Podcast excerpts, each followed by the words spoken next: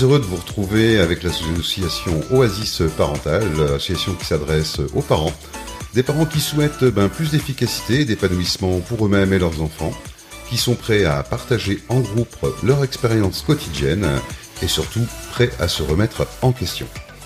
Aujourd'hui, dans ce podcast, on va aborder euh, un sujet euh, très sensible puisqu'on va parler du harcèlement scolaire et de son impact dans la relation entre parents, bien évidemment, et enfants. Donc un sujet euh, qui touche de nombreux enfants au quotidien, des parents qui sont concernés mais souvent désarmés, surtout ben, lorsqu'ils sont informés et bien pire, ben, ils ne sont même pas en général au courant de ce qui se passe pour leur enfant.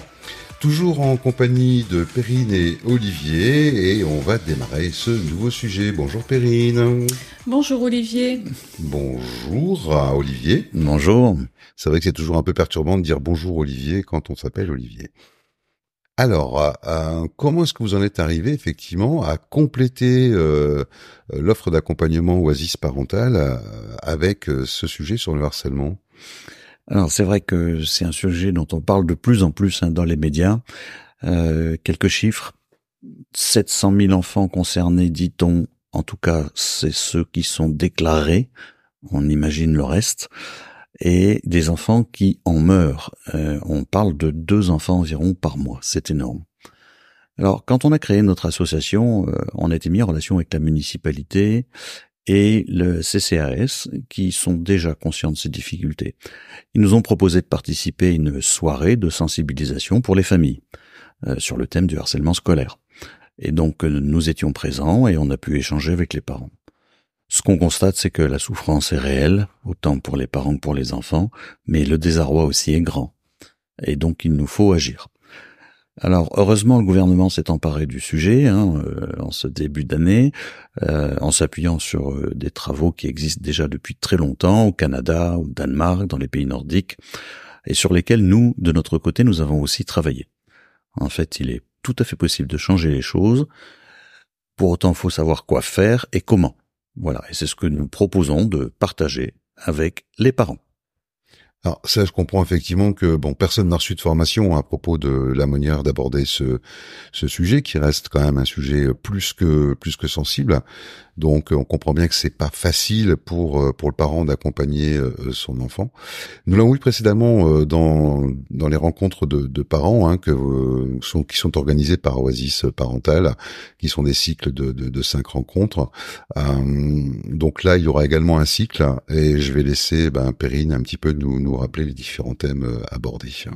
Euh, oui, avec plaisir, Olivier. Ce sont des ateliers qui portent sur le renforcement des compétences parentales les thèmes retenus abordent les principales difficultés du rôle de parent.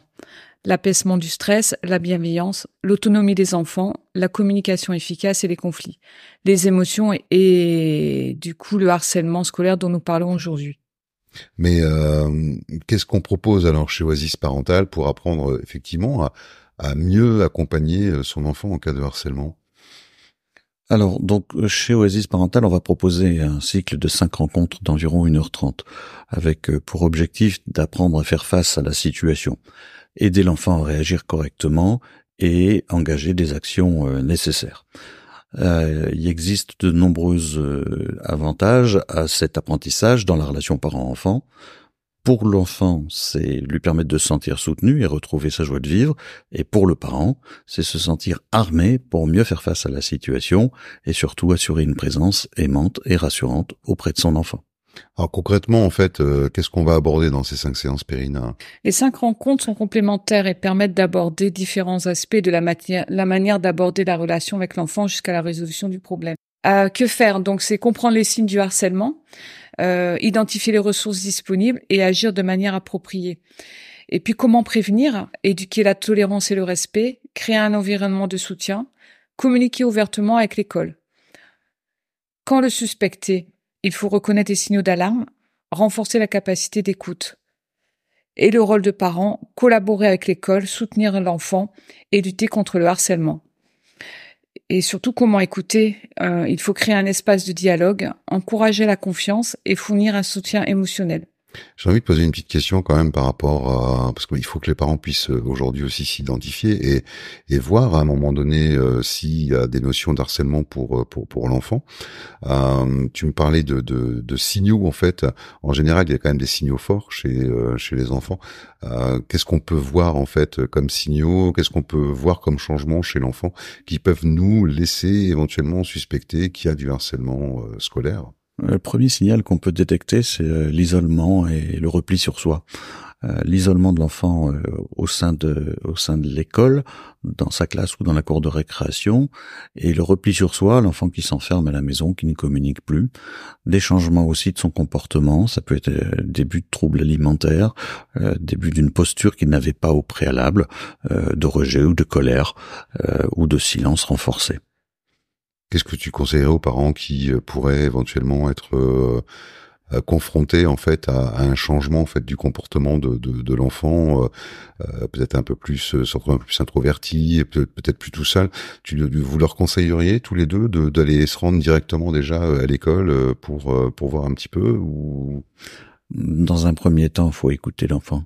Dans un premier temps, faut se mettre à ses côtés, à sa portée, euh, éviter de, réagir et lui donner l'opportunité de raconter ce qui se passe. Il ne le fera que dans la mesure où il se sent rassuré. Euh, et ça, ça demande de la part du parent, des parents, une posture spécifique, et c'est justement là-dessus qu'on veut travailler. C'est ce qu'on appelle les compétences parentales, et c'est euh, quelque chose qui doit arriver euh, dans les familles avant de penser à passer à l'action auprès de l'école qu'il faudra faire de toute manière. Mais avant de penser à passer à l'action, il faut d'abord écouter l'enfant. Alors, euh, Perrine, tiens, on, justement, comment est-ce qu'on fait quand on se retrouve euh, seul à la maison? Pour mettre euh, tout ça en pratique Alors, chaque atelier est animé grâce à des recommandations qui sont apportées par le fruit des travaux sur l'éducation des enfants au Canada et au Danemark. Il s'appuie aussi sur les travaux et les recommandations du gouvernement. Et puis enfin, il y a également des apports et du partage d'expérience des parents. Euh, ça, c'est important aussi. Et du coup, chacun y trouve son compte et choisit ce qu'il veut tester de retour à la maison. Il y a aussi des fiches pédagogiques qui sont proposées aux participants, euh, tout ça pour garder la trace des nouvelles compétences ou des indications qui seront évoquées lors de l'atelier. Et est-ce que tu penses pas, ou est-ce que vous ne pensez pas qu'on ne devrait pas diffuser en fait ces connaissances et, euh, et savoir-être chez tous les parents et dans toutes les écoles? C'est certain. Euh, ce qu'il faut savoir, c'est que pour l'école, il y a déjà des informations, des sensibilisations qui ont été dispensées, en tout cas cette année. Euh, il y a vraiment une culture à faire évoluer. C'est un sujet que nous devons tous prendre à bras le corps, car il faut surtout pas l'oublier, le harcèlement conduit vers d'autres traumatismes et d'autres dangers pour les individus devenus adultes et la société tout entière. Alors Perrine, euh, tu nous rappelles également les, autres thèmes qui sont proposés par les ateliers euh, de parents au sein de l'association Oasis Parentale? Oui, tout à fait. Aujourd'hui, nous avons abordé le problème du harcèlement scolaire.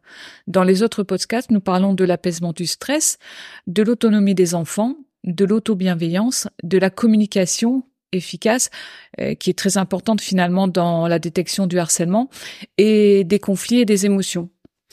Alors, bah écoutez, merci à vous deux pour cette partie sur le harcèlement euh, scolaire. Euh, bien évidemment, euh, on va pouvoir retrouver l'ensemble des autres épisodes sur le podcast Oasis Parental, hein, qu'on retrouve sur Spotify, Deezer, Amazon, Apple Podcast. et puis, bah, vous pouvez également vous rendre sur le site Oasis Parental et pourquoi pas proposer directement votre candidature pour les ateliers de parents. Bien évidemment, toutes les coordonnées sont dans le descriptif de ce podcast. Et puis, bah, nous, on va se donner euh, rendez-vous pour euh, d'autres euh, d'autres podcasts, d'autres aventures et peut-être d'autres réflexions au sein d'Oasis Parental pour harmoniser et favoriser la relation entre les parents et les enfants. Merci Olivier. Merci Olivier. Merci à vous deux. À bientôt. À bientôt. À bientôt.